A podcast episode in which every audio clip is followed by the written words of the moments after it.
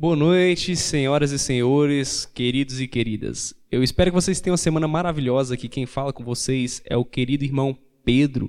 Irmão é muito formal, né? É o nosso amigo Pedro. É, espero que estejam todos muito bem. Essa semana, infelizmente, nosso querido amigo Luan não poderá participar. Porque só Deus sabe. Na verdade é porque o bichinho é mais enrolado que o cabo de Danal, né? Porque o povo falou, solta o cabo, Danal, e Danal não soltava o cabo. Pois é, Daniel, perdão, o Luan era aquele cabo. Só a misericórdia de Cristo. Mas então, essa semana nós temos um convidado muito especial, já soltei o spoiler aqui, o nome dele é o nosso querido amigo Daniel Adoniel Carvalho, é isso mesmo. Adoniel, ou Daniel, ou Dan, quem preferir, eu botei o nome dele no WhatsApp de Dan, mas quem quiser chamar ele até de D, pode chamar. É, fala um pouco com a galera aí, Daniel. Tudo bom? Prazer, meu nome é Daniel Carvalho, é um prazer muito grande estar aqui com o pessoal da IpraCast, aprendendo um pouco com eles e conversar um pouco, bater um papo legal, extrovertido, isso é, é bem bacana. Então, para aqueles que não me conhecem ou já me conhecem, podem me chamar de Daniel, Niel, Adoniel, enfim, vocês que vocês que sabem, e todos esses nomes aí as pessoas já colocaram em mim e eu atendo por todos eles. É, e é um prazer enorme, mais uma vez, estar aqui com todos vocês e falando um pouquinho sobre a minha vida, sobre o que eu faço, em qual área eu trabalho. Eu sou baiano, venho de uma cidadezinha chamada Santa Rita de Cássia, na Bahia. É, sou formado em Ciência da Computação e pós-graduado em Business Intelligence e Big Data. Sou engenheiro de dados hoje em uma multinacional, é uma empresa que se situa em São Paulo, e eu trabalho com projetos nacionais, inclusive é, nesse momento, né, nesses, nesses dias, eu estou atuando em um projeto nacional. É, e é um prazer muito grande estar aqui com vocês e, e é isso. É, o cara é isso tudo, só esqueceu de falar uma coisa. Eu sou a Universal. Aleluia. Cara, é muito bacana essa sua, sua trajetória. Você falou que você vem da Bahia, que você está trabalhando em uma multinacional. Fale um pouco, você tinha alguma expectativa, alguma perspectiva? Você já teve alguém, é, algum dia, quando você cresceu, é, da sua cidadezinha, eu sei que é uma cidade pequena, Santa Rita de Cássia. É, você via alguma pessoa e se espelhava nela lá na sua cidadezinha? Conte para nós. Quem foi o seu espelho para você chegar onde você está? Então, pessoal, falando um pouquinho da, da minha carreira profissional, eu tive, eu sempre tive um espelho que foi meu pai, tenho até hoje. Então, toda a minha trajetória profissional, eu sempre é, tive como espelho ele, né, o trabalho dele para sustentar a, a, nossa família. O meu pai ele não tem um ensino é, médio completo, mas ele fez o fundamental e ele queria muito aprender a assinar o nome, né? Porque no, no Nordeste você tem muito isso em cidade de, de interior, que o pessoal não sabe é, escrever, então assina com o dedão. E aí eu me lembro que teve uma vez que ele ele falou assim: não, eu preciso terminar no mínimo o ensino fundamental para eu poder assinar com o meu nome mesmo. E aí ele terminou. E, e aí ele sempre ensinou a gente para a gente correr atrás, para estudar e, e, e, conseguir algo melhor é, nessa vida. Então, o meu grande espelho, a minha grande inspiração, eu falo sempre, é o meu pai. Meu pai que foi e é a minha grande é, inspiração bacana demais, muito bonito ver isso, né? Um filho se espelhando num pai, embora ele não tenha um, uma formação acadêmica assim é, grandiosa, com certeza ele tem um grande conhecimento a nos passar, um grande conhecimento a nos agregar, né? E conte um pouco sobre a sua carreira eclesiástica, né? Conte um pouco sobre como você se converteu, se até hoje você não se converteu, espero que hoje você saia daqui convertido e tudo mais, mas conte um pouco aí a sua trajetória como cristão. Pois é, pessoal, eu me converti em 2015, se eu não me engano, 2015, não, perdão, 2014, eu me converti. É, foi bem interessante porque eu já, eu já vinha de um meio, não vou falar evangélico, mas eu frequentava muito na minha infância a igreja evangélica. E a minha mãe, ela era ela é católica, na verdade, mas ela sempre foi para a igreja evangélica. Já era mais crente que você, então, sim, né? Sim, sim. Já, na verdade, a minha mãe é mais crente do que muitos crentes dentro da igreja, né? Brincadeira. Sendo católica, né? Sendo católico. Brincadeira, irmãos. É, mas, resumindo, resumindo é, a, a minha infância, eu, eu, eu sempre ficava na, nas igrejas e não conseguia entender muito bem né, o que acontecia e também não gostava. Eu ia para os cultos porque que realmente chatice, minha, né? é isso, porque a minha mãe é, realmente mandava e obrigava, né? Você tem que ir comigo, enfim, né? E aí é eu e, a, e as minhas irmãs, mas e aí eu vim aqui para Brasília para procurar algo melhor, para estudar e fazer uma faculdade.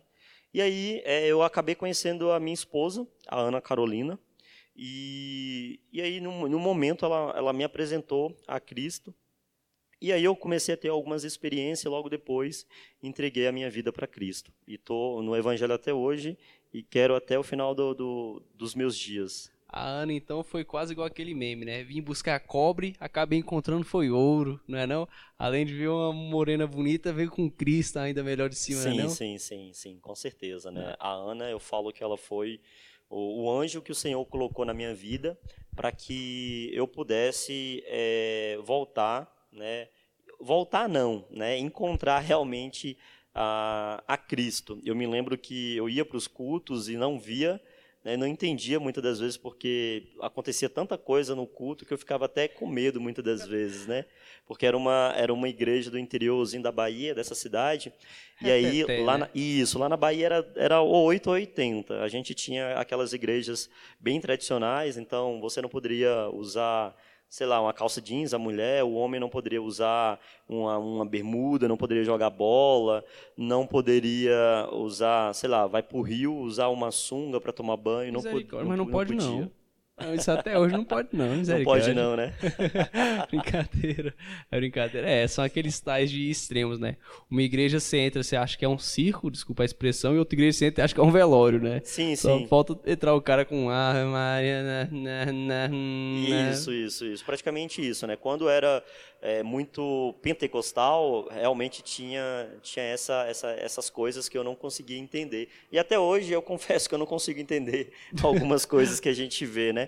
É, graças a Deus nós congregamos em uma igreja que é uma igreja que segue uma vertente muito muito firme, não tão firme, né? Mas que é, nos ensina é centrada, né? É, é uma igreja bem centrada, é uma sim, igreja sim, muito, sim. ela é temperada, por assim, assim, assim podemos dizer, né? Ela não é tão é, ao extremo de você não pode fazer isso, você não pode fazer aquilo, embora tenha as suas regras, você não pode fazer certas coisas, mas também não é uma igreja que te, te deixa livre. Não, você faz o que você quiser, você, não, você quer, sei lá, é, você quer furunfar antes de casar? Vai lá, furunfa. Não, nossa igreja não é assim, não. É uma igreja bem centrada. É algo que me fez apaixonar por essa igreja também, né? Sim, sim. O bom da. É, sem, é, antes de cortar você, o bom é que sua mãe sempre te, te converteu no, no, no, melhor caminho e da melhor maneira possível. Você vai para a igreja, mas por quê? Porque eu tô mandando, acabou. Sim, sim. É, realmente eu não tinha, não tinha opção, até porque eu era muito muito jovem, então não tinha, é, não tinha opção. E aí hoje, é, eu depois de sete anos aí que eu me converti, eu entendo por que, que a igreja não é e nunca vai ser perfeita, né? Porque a igreja somos nós e Sim. nós somos pecadores. Nós somos, nós somos homens e mulheres caídas, né? Por conta do, do pecado de Adão e Eva. Então, realmente, nós nunca vamos ter uma igreja perfeita. Sempre vai ter aqueles, aqueles problemas, enfim. Mas com uma igreja onde tem Cristo como alicerce, como base, é, realmente é, essa é a igreja de Cristo. É verdade. E assim, se você for encontrar uma igreja perfeita, você ficou sabendo, ah, tem uma igreja que é perfeita por, por, favor, do fundo do coração, você que está ouvindo esse, esse podcast, se você encontrou essa igreja perfeita, não vá para lá, porque você vai estragar ela. Ela é perfeita sim, demais para ter seres humanos. Sim, okay? com certeza. Com certeza, né? A única a única igreja que realmente foi, foi santa, que cumpriu todo foi o papel, Cristo. foi Cristo, né? Foi Cristo. Exato. E Cristo um dia vai voltar para levar a sua noiva, né? Que somos nós. Exato. Mesmo é, é, com imperfeições, ele vai nos levar, né? Porque o sangue do Cordeiro já nos já foi nos purificou, nos purificar, já nos purificou e já foi justificado, né? É verdade. Os nossos erros na cruz. É verdade. E até para subir nós iremos subir num corpo glorificado, porque o pecado Sim. ainda está em nós. Sim. Mas assim, é, Daniel, Conta aqui um pouco para mim é, sobre a sua trajetória. Como é que foi você liderar os jovens da igreja? Como é que foi para você liderar, cuidar dos jovens? É, eu confesso que eu sou fã demais desse cara. Você que está me ouvindo, esse cara é fantástico. Carrego na minha carteira uma fotinha dele. Alguns acham isso muito, muito afeminado. Mas é a vida, é um cara que eu gosto muito. Olha aí, não chora não, Daniel. A gente estava feio pra caramba, foi logo no começo da conversão dele. Sim, sim, Mas sim. é a vida, Essa né? fotinha é bem, bem antiga, né? Essa foto aqui deve ter o quê? Uns seis anos? Rapaz, Quase isso, né? Não, se não for mais, Se cara. não for mais, Esse né? eu deveria estar com o quê? Uns 14? eu já tô Sim, com sim. 22. Sim, momento nostal- nostalgia aqui no, é, no nostalgia. Mas então, cara, é, liderar jovens é algo de Deus mesmo, né? É, é- é complicado, mas é bom. A gente acaba aprendendo muito e, e o jovem, eu acredito que ele é o futuro, né? De tanto da igreja quanto da do, do meio onde nós estamos, do mundo, né? Hoje os jovens, ele é o futuro. Então é uma bênção, cara. Eu, eu assumi esse ministério, assumi essa é, essa benção que o Senhor colocou no meu coração e colocou diante de mim, né, esse ministério.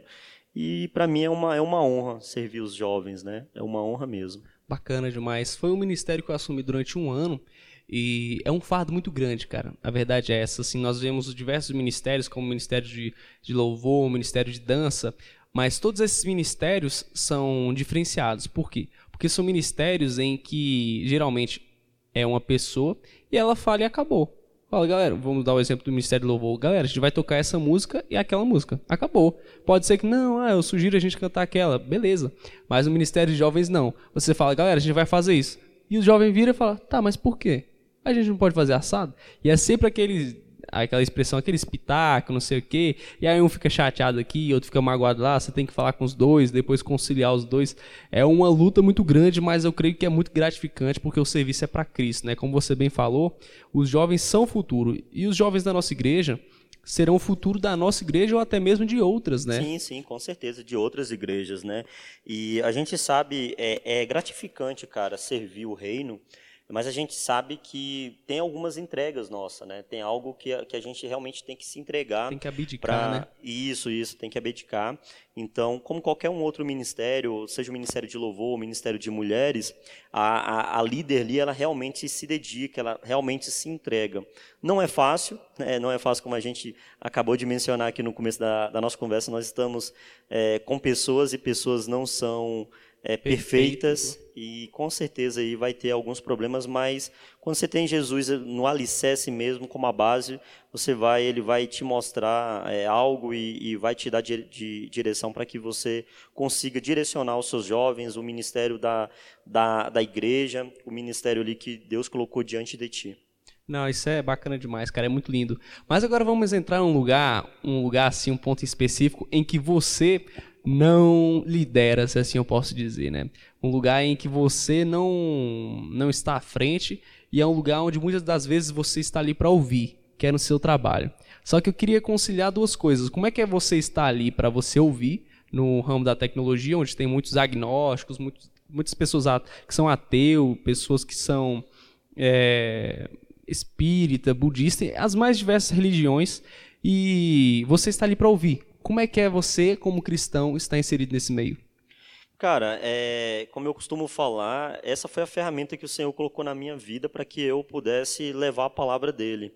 É, eu sei que na, no, no ramo de tecnologia, na área de tecnologia, a gente realmente trabalha com muitas- pessoas que são, ah, né, que têm a fé abalada, muitas das vezes não acreditam no, no, no, no- no cristianismo, não acreditam na existência de Deus, que são agnósticos, enfim, outros que são realmente à toas, mas, é, brincadeiras, mas é, foi a ferramenta que o Senhor colocou na minha vida, né? Foi a minha profissão. Então eu eu vivo a minha vida como se eu tivesse no meio de pessoas cristãs. Eu não sou cristão somente na igreja. Eu não sou evangélico somente na igreja ou somente em um momento. Eu não sou aquele cristão crente 007, né? Uma É. hora ele é ele é ele é crente, outra outra hora ele não é, ele é mundano. Então na minha na minha trajetória, né? Desde a época que eu me converti é, eu entendo que essa foi a ferramenta que o Senhor me entregou nas minhas mãos para que eu pudesse levar o evangelho dele. Quando você se converteu, você virou a chave de fato, né? Você não ficou, teve aquela transição, ah, não ainda calma, não sou crente. Não, virou crente acabou. Não, galera, a partir de hoje, eu ontem eu aceitei a Cristo, hoje eu queria falar para vocês que Cristo é bom que a sua misericórdia dura para sempre. Espero que um dia ele alcance vocês. Isso é muito bacana, cara. Você falou que Deus te deu, te deu essa, essa oportunidade de trabalhar na sua área.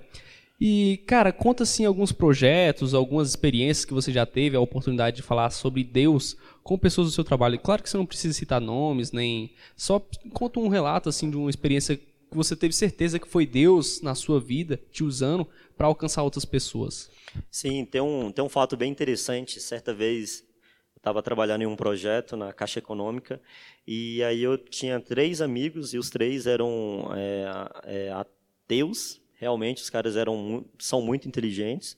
E, e, aí a gente conversando e sempre eles me indagavam né, sobre a existência de Deus. E eles sabiam que eu, é, que eu era cristão, que eu era evangélico, enfim.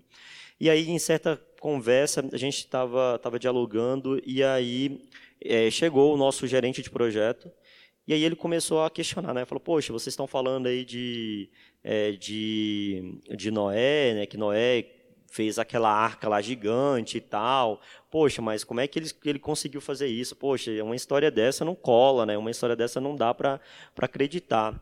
E aí, cara, Deus trouxe no meu coração a, a, as pirâmides, né, Sim. do Egito, né. E aí eu fui, fui explicar para ele, falei, olha, com tanto conhecimento que nós temos hoje, com tanta tecnologia, até hoje nós estudamos é, para saber como que foram construídos é, as pirâmides, perfeitos isso, nas pedras, isso né? como que foi construído, é claro, já tem isso na história, né, a gente já conseguiu descobrir como que foi, enfim, mas foi um tempo desse. E hoje nós acreditamos, eu falei isso para ele, falei, nós acreditamos que as pirâmides, a pirâmide do, do, do, as pirâmides, na verdade, melhor falando, existe por conta da que nós conseguimos enxergá-la. Se você quiser ir lá e ver, tá lá para todo mundo ver. Então, se hoje, se a gente tirasse essas pirâmides e colocasse a, a arca né, como esse ponto, Bacana. esse ponto, né, de você ir lá e visitar, a gente ia começar a questionar as pirâmides, né? Porque, é. poxa, como é que o pessoal vai criar lá uma, essa pirâmide lá no deserto? Como é que eles vão criar? Como é que eles vão pegar essas pedras? Enfim, colocar uma em cima da outra. Um, um, um outro ponto bem interessante é o, é o Coliseu, cara. É, eu tive a oportunidade de ir no Coliseu e a arquitetura é fora do normal. E aí eu conversando com, com um rapaz que foi fazer mestrado na, na Europa, na área de, de, de arquitetura, ele falou para mim, falou, olha, quando eu estava no Brasil eu tinha uma visão diferente né, da, da arquitetura e tal. Quando eu vim aqui para a Europa, cara, eu vi que o Brasil a gente está bem está bem, né? Tá bem né? atrasado. Então, o, o, conhecimento realmente te liberta, né? Por isso que Jesus fala, né? Conhecereis a verdade, a verdade vos libertará. Então, eu falei isso para ele, ele ficou assim pensando, né? ele falou, é, realmente, se a gente pensar por esse aspecto, é sim. E se a gente até pegar um outro, né, por exemplo, a mumificação, nós descobrimos um tempo desse, né, que como que era que os caras faziam para poder sim, guardar lá sim. mais de, de 3 mil anos, 4 mil anos aí atrás, o corpo tá praticamente está intacto. Sim, né? são, são tecnologias, são pontos em que é, nós vemos que a humanidade sempre foi se assim podemos dizer, extraordinária. Assim, embora essa fosse a regra, sempre foi uma regra extraordinária, cara. É, para uma pessoa que eu vou dizer assim, um ser humano médio que não tem uma instrução nessa área específica, como assim podemos dizer a mumificação, ele não faz a menor ideia de como faz para você fazer o processo de mumificação. Mas pessoas há 4, 5 mil anos atrás já possuíam essa tecnologia, como por exemplo a construção das pirâmides. As pessoas falam, é, a arca de Noé é impossível. Cara, sinceramente, bicho, eu acho que se tivesse a mesma quantidade de pessoas para fazer a Arca de Noé que teve para fazer as pirâmides, eles fariam umas 50 mil Arcas de Noé sem problema nenhum, porque a dificuldade sim, sim. de fazer as pirâmides era infinitamente maior que fazer a Arca sim, de Noé. Sim, com certeza, cara. Isso é verdade. Ah, o, a, o difícil na história de Noé, cara, é só um ponto em que os ateus não estão dispostos a olhar. Não é nem a construção da Arca de Noé. O ponto mais difícil foi não foi nem o homem que fez, foi Deus. Foi atrair todos os animais, cara. Essa é a parte mais difícil, velho. Se eu fosse ateu, eu bateria nessa tecla. Porque, sim, bicho, sim tudo bem, o cara construiu uma estrutura fenomenal igual a arca, tranquilo, beleza, o ser humano consegue. Agora chamar um par de animal de toda a Terra, imagina ele chamar... Como foi que ele chamou, né? Como é que foi que ele chamou um pinguim? Foi Como no... foi que ele fez o convite? Exatamente, como é que ele chamou, sei lá, um, um, um dragão de Komodo, lá da ilha de Komodo, para chegar um koala sim, lá da Austrália. Sim, sim. E sim, esses seriam os pontos que eu bateria. Mas a resposta é bem simples. Deus chamou. Acabou. Sim, sim. Acabou a discussão. Sim o possível, cara, foi dado ao homem. O impossível, isso é dado a Deus, né? E, e, não, tem, não tem o que a gente é, é, entrar né, em, em, discussão, em mérito. Né? O que é possível, Deus entregou na mão do homem. O que é impossível está na mão dele. Cara, é verdade. Eu vejo assim, você falou isso aí, que o que é impossível está na mão de Deus. Eu vejo algumas coisas que a ciência faz é, que requer muito mais fé do que a própria religião, sabe? Aí as pessoas falam, ah, é tipo o quê? Eu vou dar um exemplo aqui, essa fala que eu peguei de um professor, doutor em física, chamado Adalto Lourenço. Ele fala, é só doutor em física, ou seja, o cara não tem muito cacife para falar nada não, né? O bicho pegou e falou assim, Sabe, a datação de carbono diz que a Terra existe há bilhões de anos. Existe há bilhões e bilhões de anos. Só que se você for ver a datação de carbono, só consegue ter uma precisão até 10 mil anos. A partir daí ela já se perde. Aí ele fala o seguinte: se você pega uma datação de qualquer outra coisa, você pega um outro composto e você data a mesma coisa com diferentes substâncias, vão dar datas totalmente discrepantes. Por exemplo, uma vai dar que essa, vamos supor que a gente quer saber a idade dessa rocha aqui. A datação de carbono vai dar 5 mil anos, a datação com outro elemento vai dar 5 milhões de anos e outro elemento vai falar 5 bilhões de anos. E aí, qual que você vai escolher? Simples, você tem que usar a fé. E aí, qual que você, qual que você vai acreditar? Com a fé você vai ter que dizer, né? E assim, muitos aspectos da, da ciência são passos de fé e que eles não gostam de admitir. Igual, por exemplo, é, a sorte o que é a sorte, senão a, a própria uma esperança em algo, né? Porque a ciência mesmo, a probabilidade trabalha com a, a sorte, embora eles não admitam. Você joga uma moeda para cima, qual é a chance dela cair com a cara virada para cima e a coroa virada para baixo? Não sei, é sorte. Simples assim. A ciência e a religião muito têm parecido, embora os dois não gostem de admitir, não é mesmo? Sim, sim, sim, com certeza, cara. A ciência e a e a e a Bíblia, né, melhor dizendo, caminham, caminham junto. Né? A própria ciência comprova, né, em, algum, em, alguns pontos aí, é, algo que aconteceu na Bíblia, né? Sim. Algumas passagens que, aconte, que aconteceu na Bíblia. É, mas voltando aqui naquele ponto que, tinha, que a gente tinha mencionado aí sobre o, os ateus, né? Cara, se Deus fala, é, se a palavra de Deus fala que um peixe gigante engoliu Jonas, eu acredito.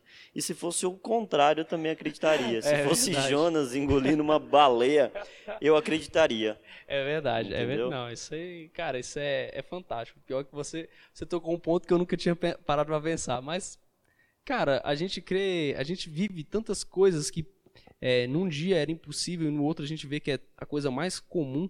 É, eu, vou dar um exemplo aqui. É, em um dia, o ser humano acreditava que a Terra era o centro do universo. No outro, a gente descobriu que a Terra era só um grãozinho de poeira, cara. E aí você fala aí, Jonas foi engolido por um grande peixe nada de dificuldade, nenhuma dificuldade teria Jonas engolir um, uma sim, baleia. Sim, sim. E outra, cara, ainda tem a galera que acredita que a Terra é, é totalmente plana, né? É plana, né? Então, até hoje aí a gente ainda tem essa discussão. E, e usam a Bíblia. E usam a Bíblia. E usam a Bíblia para poder falar isso. E outra, teoria da conspiração. A galera falar que, que a Terra que a Terra é redonda, a galera vai falar que é a teoria da, da, da conspiração, conspiração, viu? Misericórdia, não dá, não. misericórdia. É complicado, né, cara? Porque assim, é, você, mais que eu, você tem autoridade para falar nisso, porque você é da área da TI. Nós vivemos em um mundo em que existe muita, muita informação, existe muitos dados, mas existe pouco conhecimento e pouca inteligência, né, cara? Você, assim, um dado histórico, antigamente, mais ou menos em 1500, 1600, era possível você armazenar todo o conhecimento humano em um pendrive, cara. Você armazenar todo o conhecimento humano em um pendrive. Antigamente você tinha os papiros em bibliotecas e tudo mais. Você conseguia armazenar em um pendrivezinho de hoje em dia. Agora, imagina a tecnologia, a informação que nós temos hoje em dia, o conteúdo que nós temos hoje em dia e a galera não sabendo aproveitar, né? Sim, é Co muito, cara. É Sim, muito. coisas que já foram respondidas pela ciência há muito tempo atrás, igual você falou aí, Terra é plana. Sim, sim. Mas, mas aí, é, é, é, falando sobre conhecimento, sobre sabedoria, sobre informação, a gente tem que entender que são coisas diferentes, né? por mais que elas Sim, estejam interligadas, né? mas são coisas diferentes. Então, por exemplo, se a gente pegar a Bíblia, vamos pegar aqui a Bíblia, é, a gente vai ver que Salomão escreveu o livro de Provérbios, o livro que é considerado o livro da sabedoria. Sim. E a gente vai ver que Salomão só teve a sabedoria plena quando? No final da sua vida. A sabedoria só veio no final da vida de, de, de Salomão, porque ele falou assim, cara, tudo que eu fiz, tudo que eu vi, tudo que eu adquiri, cara, é tudo vaidade. é tudo vaidade. É tudo vaidade. Então, assim, a gente tem que entender que não é porque nós temos muita informação que existem sábios. Aí é uma outra coisa totalmente diferente. Vamos, vamos pensar o seguinte: hoje, realmente, por conta da, te, da tecnologia, a gente acaba produzindo muita informação, muito dados. Então, por exemplo, nesse exato momento que a gente está conversando aqui, que a gente está com os, com os smartphones no, no bolso, ele está pegando. Wi-Fi, é, sinal é, de Wi-Fi, está pegando sinal de latitude, longitude, enfim, está gerando, tá gerando dado. Beleza, esse dado está lá. É, o conhecimento a gente vai adquirir fazendo o cruzamento desses dados. Ou seja, sim, sim. É, primeiro, quando você é criança, você começa a captar várias, várias coisas, a fala. O input, né? Você isso, vai isso. Você vai inputando, ou seja, vai entrando várias coisas ali, como é, você vai ouvindo fala, você preste atenção. O pessoal está andando, você presta atenção. Se você levantou o braço, ficou balançando o braço na frente de uma criança, a criança fica olhando, tentando aprender. Beleza, tem aquela informação, aí começa a partir o conhecimento, que é pegar aquela, aquela informação que ele tem e tentar gerar algo, algum conhecimento ali.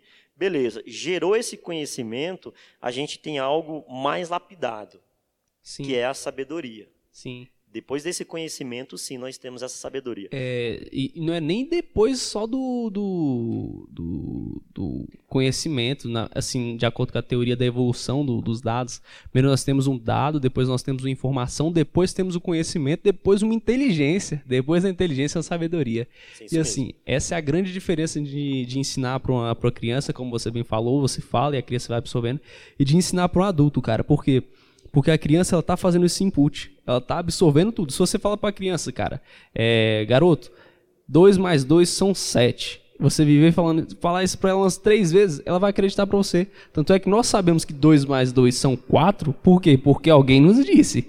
E veja, a diferença. Porque alguém nos ensinou a fazer né, cálculo de, de, de, de... Cálculos matemáticos, Isso, né? cálculos matemáticos. Exatamente. Adição, né? Exatamente. E assim, é, a diferença de você ensinar para um adulto é porque o adulto ele já está fazendo o output, ou seja, já está jogando as informações, o conhecimento da inteligência que ele criou dentro dele, que ele desenvolveu para ele dentro dele, jogando para fora. Ele já está passando esse conhecimento, essa informação. E aí, assim, é, eu estava vendo, é engraçado a diferença de ensinar para adulto e ensinar uma criança. Você não tem que falar para o adulto que ele está errado, você tem que ensinar ele como acertar. Sim, sim, sim. Isso é interessante, né, cara, a gente falar sobre conhecimento que a tecnologia ela está evoluindo tanto, né, que hoje dentro do, do, da, da TI nós temos alguns campos de inteligência artificial, né? Então a gente está conseguindo evoluir e conseguindo aí é, fazer através de codificação máquinas e algoritmos que consigam aprender, né? E eu acredito que todo esse conhecimento, cara, muitas das vezes eu vejo as pessoas falando, ah, é porque é o anticristo aí, o anticristo está vindo Jesus está voltando. a inteligência artificial, aí já leva lá para aquele, aquele filme lá do, do, do do Exterminador do Futuro, que as máquinas vão acabar com os seres humanos, enfim, né? E aí eu não, assim, eu não estou falando que isso não pode acontecer, né? Enfim, mas eu acho muito difícil, né? Eu não sou esse cara que acredita que acredita nisso. Eu acredito que é, o conhecimento está sendo dado, foi dado, né, ao, ao ser humano através do seu criador que foi o próprio, que é o próprio Deus. E através desse conhecimento está tendo essa, essa evolução. E infelizmente, cara, o que faz a tecnologia, o que faz essa, essa quantidade de informação ser um ponto negativo é o próprio homem. É, a gente vai ver que uma, se você colocar uma arma em algum lugar, ela não vai disparar sozinha. Então o problema não é a, não é a arma, o problema é o coração daquele né, que vai usar, daqueles né? que, daquele que vai utilizar. Então, se a gente pegar aí, se a gente ver a descoberta do fogo, porque o princípio de tudo, de toda evolução é, humana, foi a descoberta do fogo. Então, depois que eles descobriram o, o, fogo, não é que, poxa, eu vou tacar fogo em todo mundo, vou queimar todo mundo. Não, cara. O fogo, ele serve para fazer a tua, a tua é, comida. Embora você possa enfim. matar, com, sem querer cortar você, embora você consiga matar uma pessoa com fogo, ela serve para trazer a vida, né, cara? Sim, sim, cara, sim, sim. Inclusive, a gente vai ver que nós conseguimos evoluir e multiplicar por conta disso, né? É. Por conta, por conta do fogo, porque a gente começou a comer outros alimentos, né? introduzir outros alimentos. Enfim, a gente foi prolongando aí a, a nossa vida e aí Deus foi dando é, conhecimento, informação, né? nós fomos gerando aí informações e fomos tendo esse, essa sabedoria de criar, seja o campo da medicina, para aumentar mais ainda é, a, a, nossa, a nossa expectativa de vida, curar doenças. Enfim, eu vejo, cara, que o milagre, o, Pedro, ele está muito ligado a isso. E muitas das vezes a gente acha que o milagre é somente o sobrenatural. E o milagre não, o milagre é a gente estar tá aqui nesse exato momento. O milagre é, é, é nós acordarmos e estar tá respirando nós acordarmos e estar tá em perfeito estado, os nossos órgãos estão é um tá trabalhando ali em perfeito estado. Então, isso é um milagre. Você quer um milagre maior do que uma mãe dar uma luz, dar a luz a uma criança? Pois é, cara, eu vou ser pai agora, né? Então, eu vejo que o corpo, Deus é tão perfeito que ele criou o corpo humano uma, uma perfeição. O corpo humano, por exemplo, como a minha esposa ela já está nas últimas semanas, quando chega nesse período das últimas semanas, o corpo começa a fazer algumas contrações. E essas contrações, eles, os médicos chamam contrações de ensaio. Ou seja, é preparando ali o corpo para que aquele, aquela criança realmente saia, enfim. Né? E o corpo é, é tá alimentando aquele outro corpo que está dentro de você, né? no caso da minha esposa. Né? Então, cara, a, a, isso é um milagre. Eu entendo que isso também é um milagre. E às vezes a gente acha que não, olha, o milagre é Deus fazer, sei lá, eu conseguir mover uma montanha de um lado para o outro. Sim, também faz parte. O milagre é, é eu não ter uma, um pé menor do que o outro e aí Deus, um cara vir orar e Deus fazer um milagre através da, da vida da, daquele cara, através de uma palavra que foi pregada, né, pessoas serem libertas. Sim, o milagre também é esse, mas nós devemos pensar que todos os dias nós vivemos o milagre de Deus. Você quer, você bem falou aí, nós vivemos todos os dias milagres de Deus, é, uma mãe tem um trabalho de parto e o corpo já é se moldando a, a, essa situação. Cara, você, a gente pensa assim a quantidade de milagres que a gente passa todos os dias e pensamos que somente será milagre quando o próprio Deus descer do céu ou enviar um anjo para fazer algo, né? Ou quando você estender a mão e começar a jorrar um rio de dinheiro para resolver nossos problemas. Cara, você já pensou o milagre que é nós respirarmos um, uma substância que é inflamável, igual o oxigênio, cara. Nós respiramos isso todos os dias e até hoje não pegamos fogo. Como é que é engraçado, né? Sim, sim, cara. E, e uma, e uma parte assim do, de, de, de, uma passagem na Bíblia que fala de um milagre que eu sou fã é, é quando Jesus está passando ali e aí dois cegos começam a gritar: Davi, filho de Davi, filho de Davi, tenha misericórdia de mim. E aí no livro de Mateus, cara, vai falar que Jesus foi lá e curou aqueles homens. E falou para eles: não, não peque mais. E aí, no final do, do, da passagem, a Bíblia vai nos mostrar que depois que Jesus o curou, eles o seguiram. Então eles entenderam, entenderam o milagre que aconteceu na vida dele. E, e, eu, por exemplo, antes mesmo de eu me converter, eu, cara, teve vários milagres na minha vida, né? A minha vida foi cheia de milagres e é cheia de milagres até hoje, né? Nós estamos aqui conversando, graças a Deus, foi um milagre dele de eu estar aqui, é né? Verdade. E eu pretendo ficar muito tempo aqui nessa terra, né? Até que ele até mais ou menos venha, uns 90 anos isso, à frente. Se aqui, ele né? não voltar, se Jesus não voltar antes, eu quero ficar uma, mais um tempinho aqui. Mas enfim, cara, e aí eu me lembro que eu, eu não era grato ao Senhor, né? Depois que eu me converti, eu sempre ficava falando, olha, olha, se Deus, se eu soubesse que era tão bom assim ser, ser crente, eu já tinha me convertido, tal, tal. E aí eu falava em cima do púlpito isso, né? E aí certa vez o Senhor me trouxe assim a mente e falou assim, não, meu filho, você está você está se precipitando. Na verdade, eu sempre estive do teu lado, você que nunca prestou atenção. Então, aí eu comecei a analisar, é, realmente, a minha vida é um milagre, Deus sempre esteve ao meu lado, sempre é, esperou que eu tomasse essa iniciativa, mas muitas das vezes, como outros, outras passagens na Bíblia que a gente vai ver, que Jesus curou, mas a gente não sabe se realmente aquele cara ou aquela pessoa continuou é, na obra ali, continuou ou seguiu Jesus. Né? A gente tem relato né? desses dois homens que realmente seguiram a Jesus e os demais é, e a, se a gente pegar, cara, um exemplo assim de milagre na própria na própria família de Jesus, a gente vai ver Tiago, Tiago que é irmão foi foi irmão de Jesus. A gente vai ver que o livro de Tiago foi escrito, a carta de Tiago foi escrita depois que Jesus é, ressuscitou. E olha, é, alguns teólogos falam né, que Tiago só se converteu depois da ressurreição de Cristo. Olha isso. O cara que era irmão do próprio Deus né? O Deus que fez homem nele. e desceu aqui à terra, ele não, ele não acreditava, ou não sei se, era, se, é, se é essa palavra que eu posso utilizar, mas não era é, é, tão, é, tão crente naquilo que ele via. né? Ele via os milagres acontecer, via até o milagre na própria vida, na própria família, porque imagine aí, a sua mãe falava, olha, esse, esse menino aqui, Jesus, ele foi concebido com os anjos, os anjos desceu aqui e me entregou, colocou dentro do meu ventre. Né? Então, o próprio pai de, de, de, Jesus, eu acredito que falava isso para Tiago, mas a gente vai ver que Tiago é, ele, ele se converteu depois da, da, da ressurreição de Cristo Jesus. É engraçado, né? Porque a Bíblia não, não menciona se Tiago estava ou não no, no casamento lá na, do primeiro milagre de Jesus Cristo, mas são coisas assim insofismáveis, cara. São coisas que você não pode dizer que é mentira. É, todo mundo presenciou Jesus transformando a água em vinho. Será que Tiago, se ele estivesse ali, ele ia falar: Sim, não, sim. Jesus Cristo botou com substância? Será que ele ia procurar é, defeitos? Os procurar próprios discípulos, né? Os É, próprios discípulos. Exato. E assim, eu fico pensando nas pessoas que estão no mundo, até mesmo nós, às vezes, somos céticos daquilo que Deus está fazendo. Nós ficamos olhando, será que, será que Deus não fez isso? Será que não fui eu que fiz isso, só coloquei isso aqui aqui? Será que não foi um acaso? Será que não? Quando na verdade foi o próprio Deus operando em nós, foi um milagre que aconteceu e nós não reconhecemos. Sim, sim. Muitas das vezes a gente conversando com os jovens, né, e aí os jovens começam a falar assim: cara, olha, Deus um dia falou, com, falou no meu coração para eu entregar uma palavra para um irmão, mas aí eu fiquei questionando. Fiquei questionando, falei, cara, será que é Deus mesmo que está pedindo para eu falar com esse cara? Ah, não. Aí eu comecei, aí o, jo, o jovem contando, né?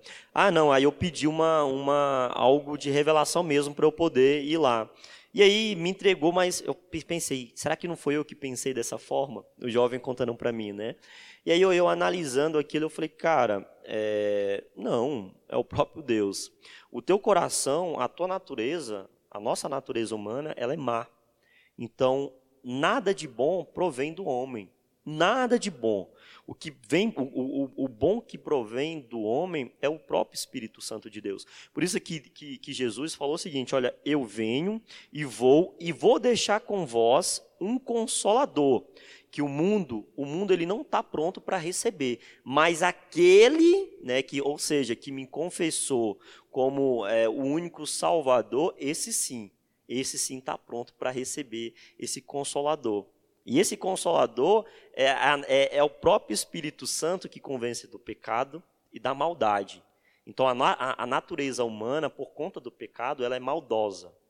né? então a gente não consegue, é, é, não, não posso falar que ah, não, a gente não consegue pensar em algo bom. Sim, nas nossas limitações. Mas o que é bom para o que eu acho que é bom, não sei se é realmente É o bom de verdade, o né? bom de verdade, O o bom bom, que. Cristo no- e o bom que, o Cri- que Cristo nos ensina, né? Exato, é, é porque assim, o bom está limitado à nossa moral e à nossa ética. Sim, e se sim. for diferente daquilo que Deus quer, né? Pois é, Exatamente. Porque nesse caso aqui, o bom nosso, né, e, e- e a, e a nossa ética envolve sentimento. E a Exatamente. própria palavra do Senhor fala que o quê? O coração do homem é o quê? É enganoso, é, mal. enganoso.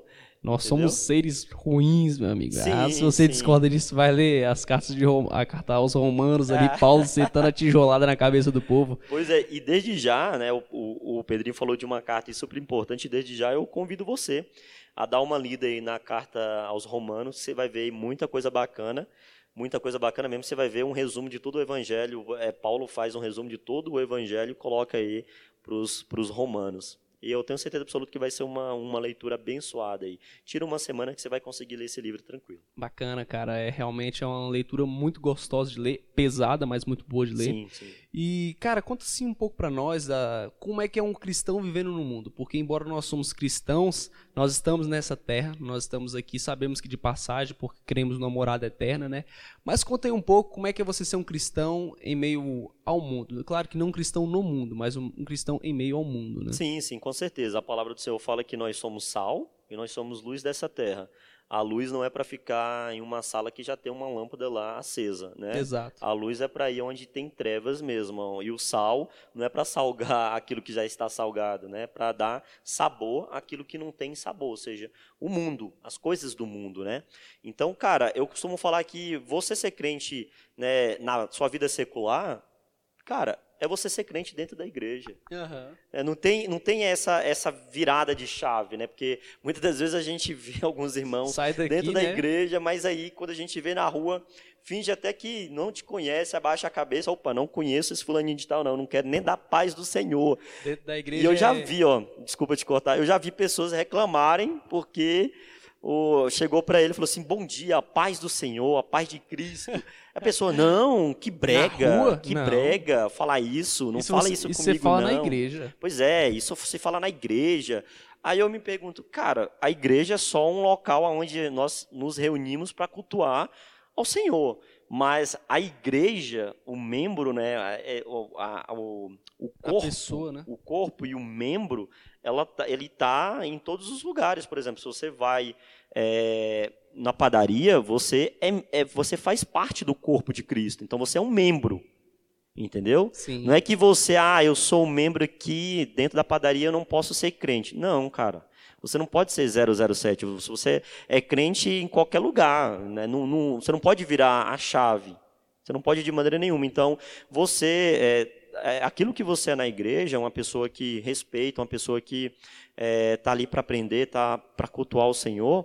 É, nesses momentos também de você ir na padaria, você pode falar do amor de Deus, você pode cultuar a Deus, você pode, é, através do, da- do, do teu testemunho, muitas das vezes você faz, faz algo ali que chama a atenção daquela pessoa e a pessoa vê algo diferente, cara. Eu mesmo, Pedrinho, quando eu é, antes de eu me converter, que eu fui para uma, uma igreja, eu vi um rapaz pregando e, cara, eu vi algo diferente nele. Eu vi algo diferente nele e falei assim: olha, eu quero o que aquele cara tem. É, eu quero essa, é, esse algo que me falta, porque, por incrível que pareça, é, quando eu vi esse rapaz pregando, o, o, o vazio que tinha dentro de mim, ele começou ser preenchido. Não pela, pela, pela posição que o cara estava lá em cima do púlpito, não, mas o que ele estava passando, sabe? genuíno, a imagem. Isso, tinha algo nele. Tinha algo nele diferente, sabe? E, e aí eu entendi que era, o, que era o Espírito Santo de Deus. E aí quando eu me converti, eu entendi. Falei, cara, o que eu precisava, o que eu sempre precisei, era de Deus. Eu não era feliz, faltava algo na minha vida, porque eu não tinha Deus. E realmente, né, não tinha como, não tinha nada nessa vida aqui, não tem nada nessa vida aqui que consegue suprir a necessidade genuína da criação pelo seu Criador. É entendeu? como se quando você estivesse no, quando você estava no mundo, você fala, cara, me falta só uma coisa para eu ser feliz. Quando você tá no mundo, você fala, só me falta só uma coisa, cara, para eu me sentir completo. E aí quando você aceita Cristo, ele entra dentro de você, você fala, não, me faltava tudo. Eu não tinha nada, cara. A única coisa que eu, que eu pensava ter era uma casa, eu pensava ter um carro, eu pensava ter um grande amor, quando na verdade tudo isso é pó, porque tudo isso um dia vai passar, um dia isso tudo vai ficar.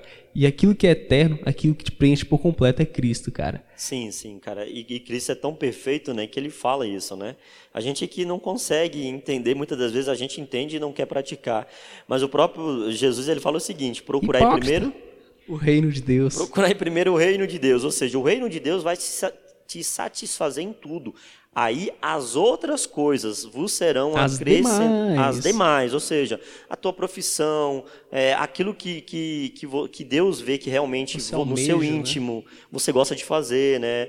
É, porque eu, eu acredito assim, cara, são coisas bem, bem, né? Pode acontecer, pode, mas eu acredito que a tua profissão é aquilo que você gosta, né? Não é que Deus, ah, você não gosta de tal coisa e vai te colocar para fazer, pode ser, pode ser. Só que Deus vai te colocar a ferramenta que você gosta de fazer, algo que você gosta de fazer para é, é, é, ser usada como uma ferramenta para que você alcance outras vidas, né? É claro, sustenta a tua família, enfim, mas que através do teu testemunho, através de palavras ali, através de conselhos, através de uma de uma ética cristã, é, você consiga passar algo para aquela pessoa e a pessoa enxerga o, o que eu enxerguei nesse rapaz naquele dia. Não, isso é, isso é, isso é o fantástico, cara. É quando você exerce aquilo que Deus te deu genuinamente, né? Quando você faz aquilo que Deus te deu, aquele seu dom, aquele seu talento, você exerce para a glória de Deus. É, como você bem falou, Deus não vai te colocar uma profissão que você não quer, porque simplesmente ele quer usar você do jeito que tá, e a sua vontade não importa para Deus, né? Deus vai te dar aquilo que, na verdade, essa, aquela profissão que você sempre sonhou, que você sempre almejou, muito provavelmente foi Deus que colocou dentro do seu coração. Claro que você pode ter deturpado a sua ideia, as suas opiniões, mas a verdade é que aquela grande, aquele seu grande sonho que você sempre teve, foi Deus que colocou e Ele quer te usar nesse sonho. Sim, sim, com certeza, cara. Eu, Tem a- eu creio nisso. Não, assim, sem querer cortar você, tem aquele vídeo do Luan, né?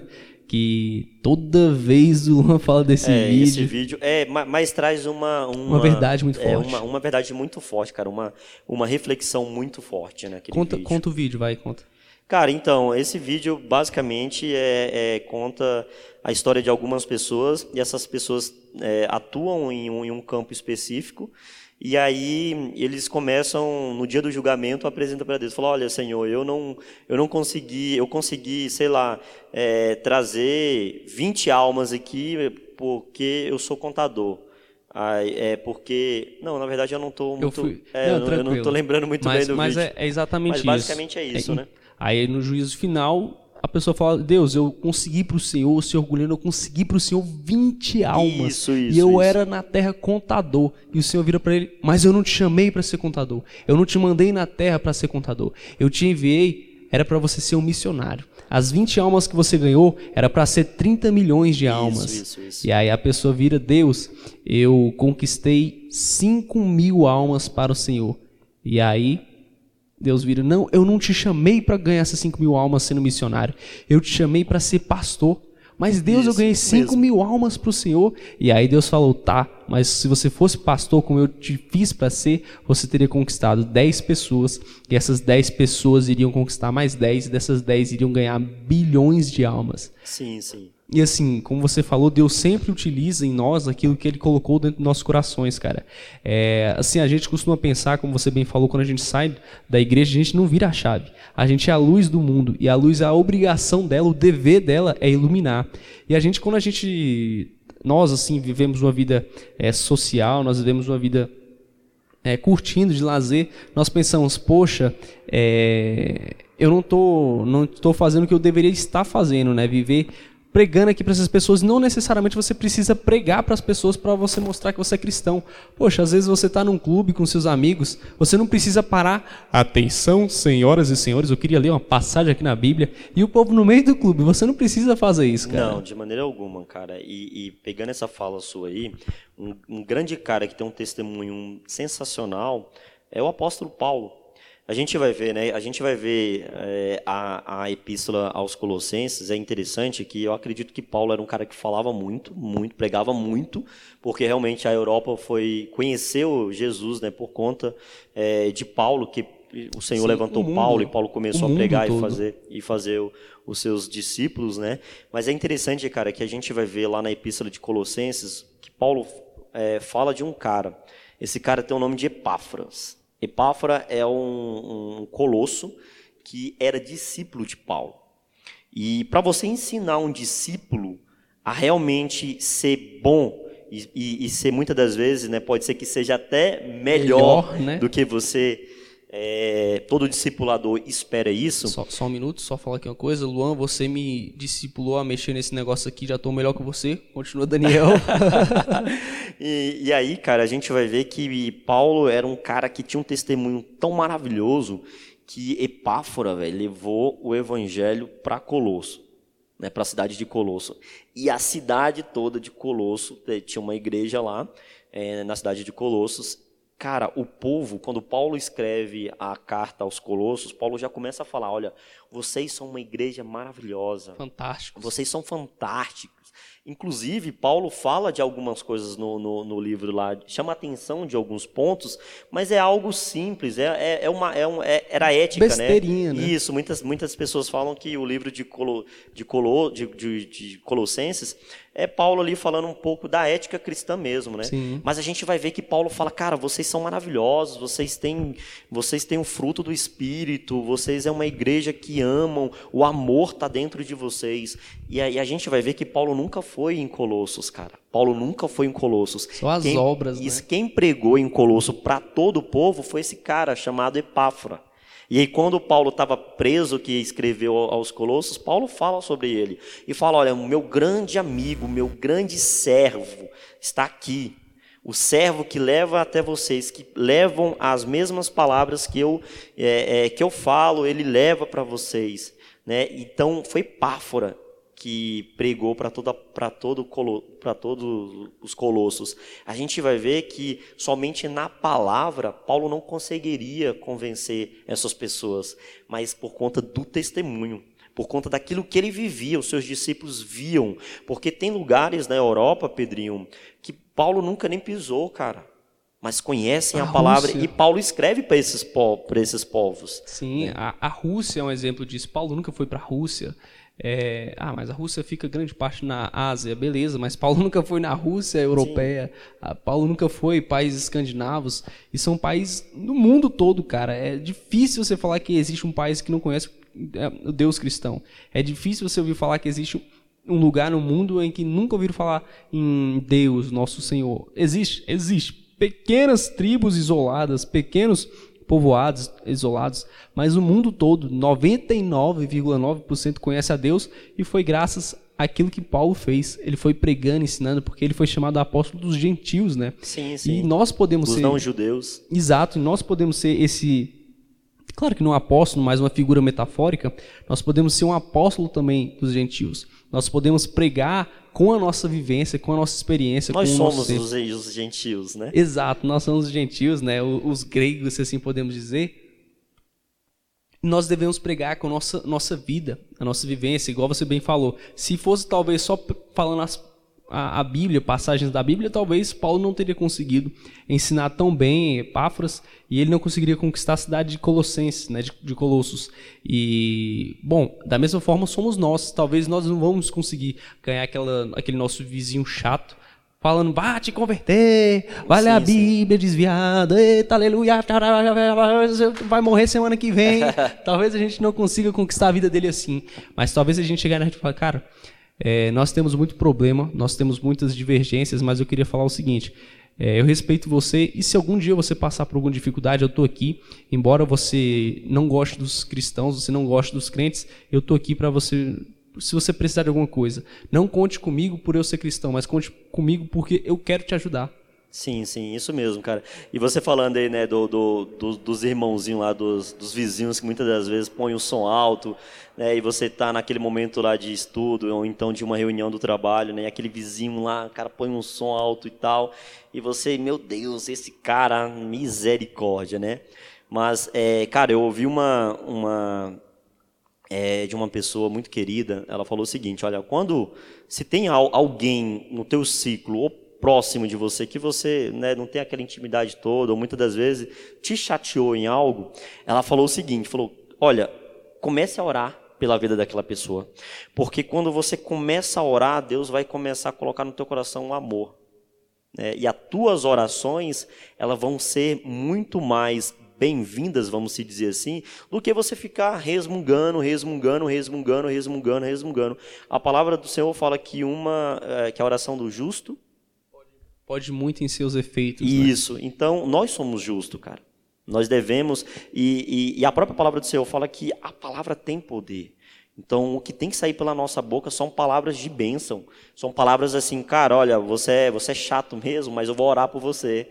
Você é insuportável, aquele coleguinho do trabalho, você é insuportável, mas eu vou orar por você, meu irmão. Eu vou orar por você e pronto. A gente vai vai passar por, por, é, é por essa fase, enfim. Deus vai te converter.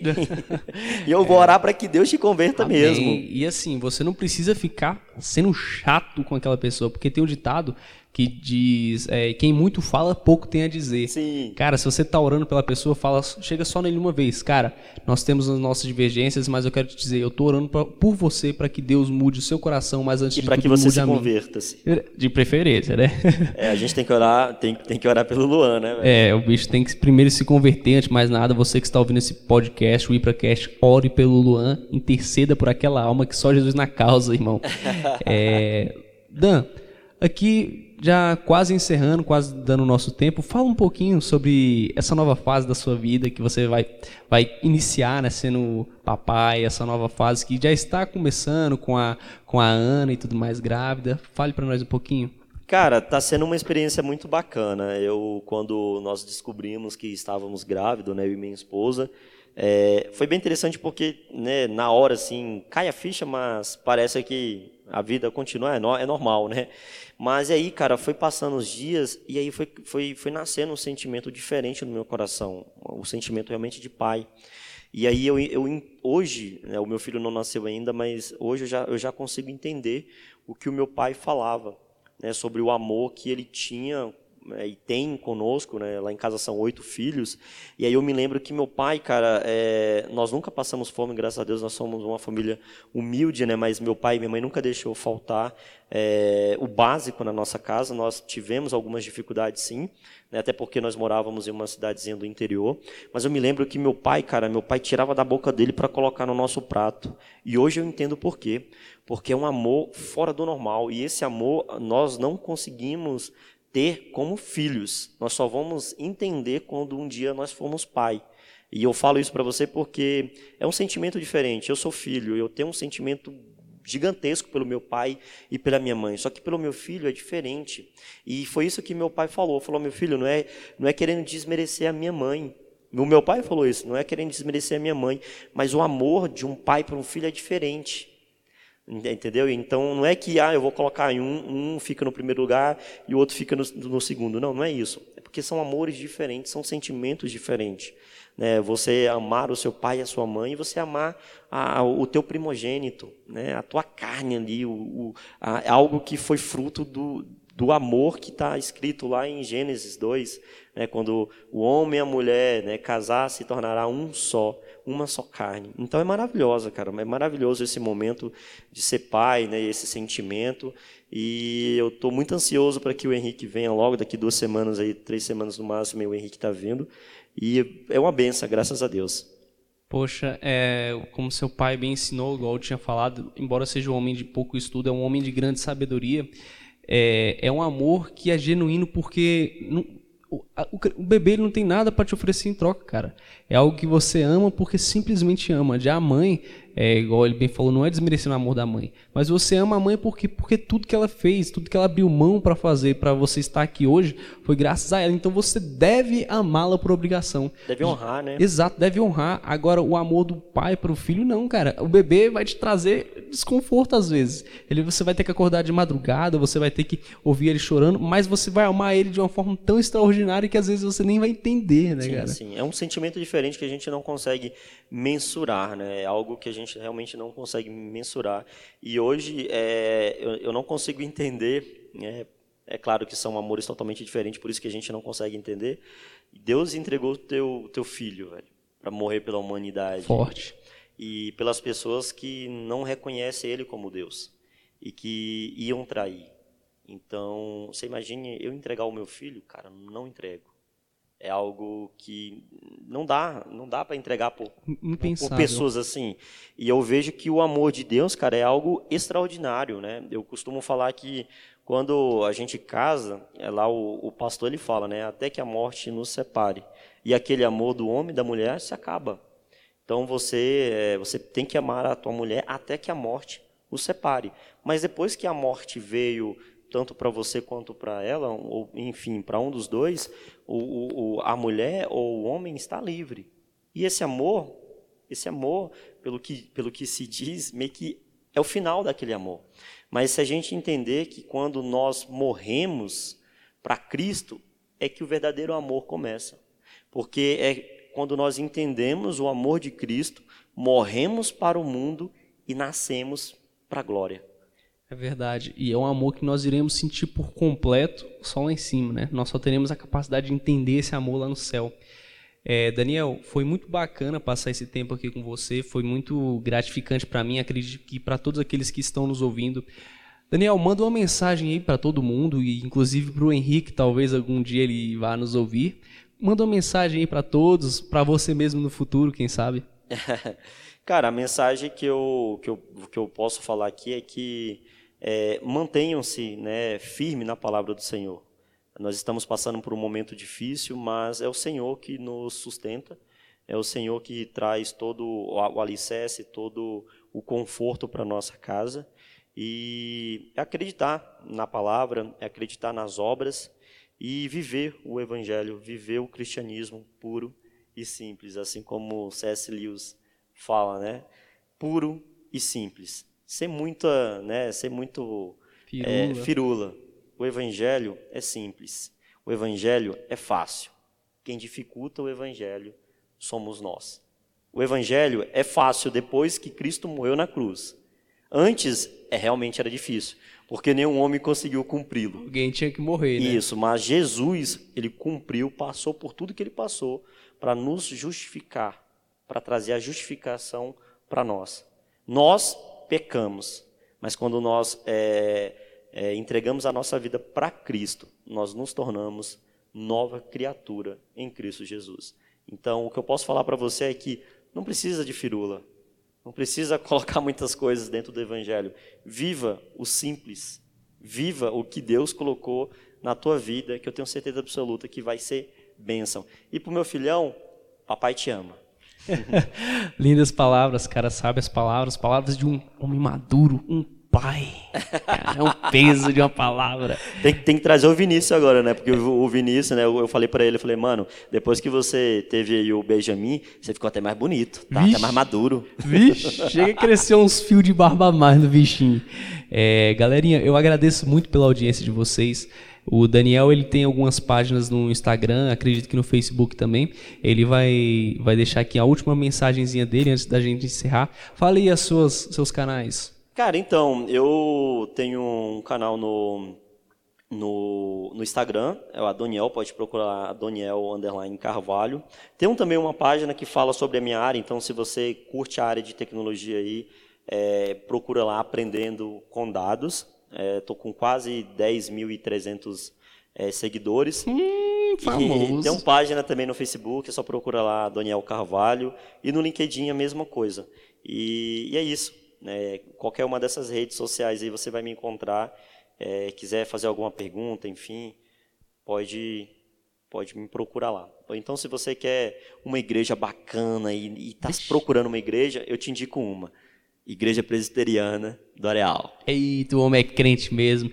Então é isso aí, galerinha. Eu agradeço muito pela sua audiência, agradeço porque mais uma vez você esteve aqui conosco ouvindo e ouvindo daquilo que é, que é muito importante para nós, que é a palavra de Deus. Espero que essa palavra, essa mensagem breve tenha tocado seus corações, embora seja um bate-papo, podcast descontraído, mas é algo para o reino, é algo para Cristo. Então, eu espero que vocês fiquem na paz, tenham uma semana abençoada, um abraço e fiquem todos com o nosso bom Senhor Jesus Cristo. Tchau, tchau. Amém. Falou, pessoal.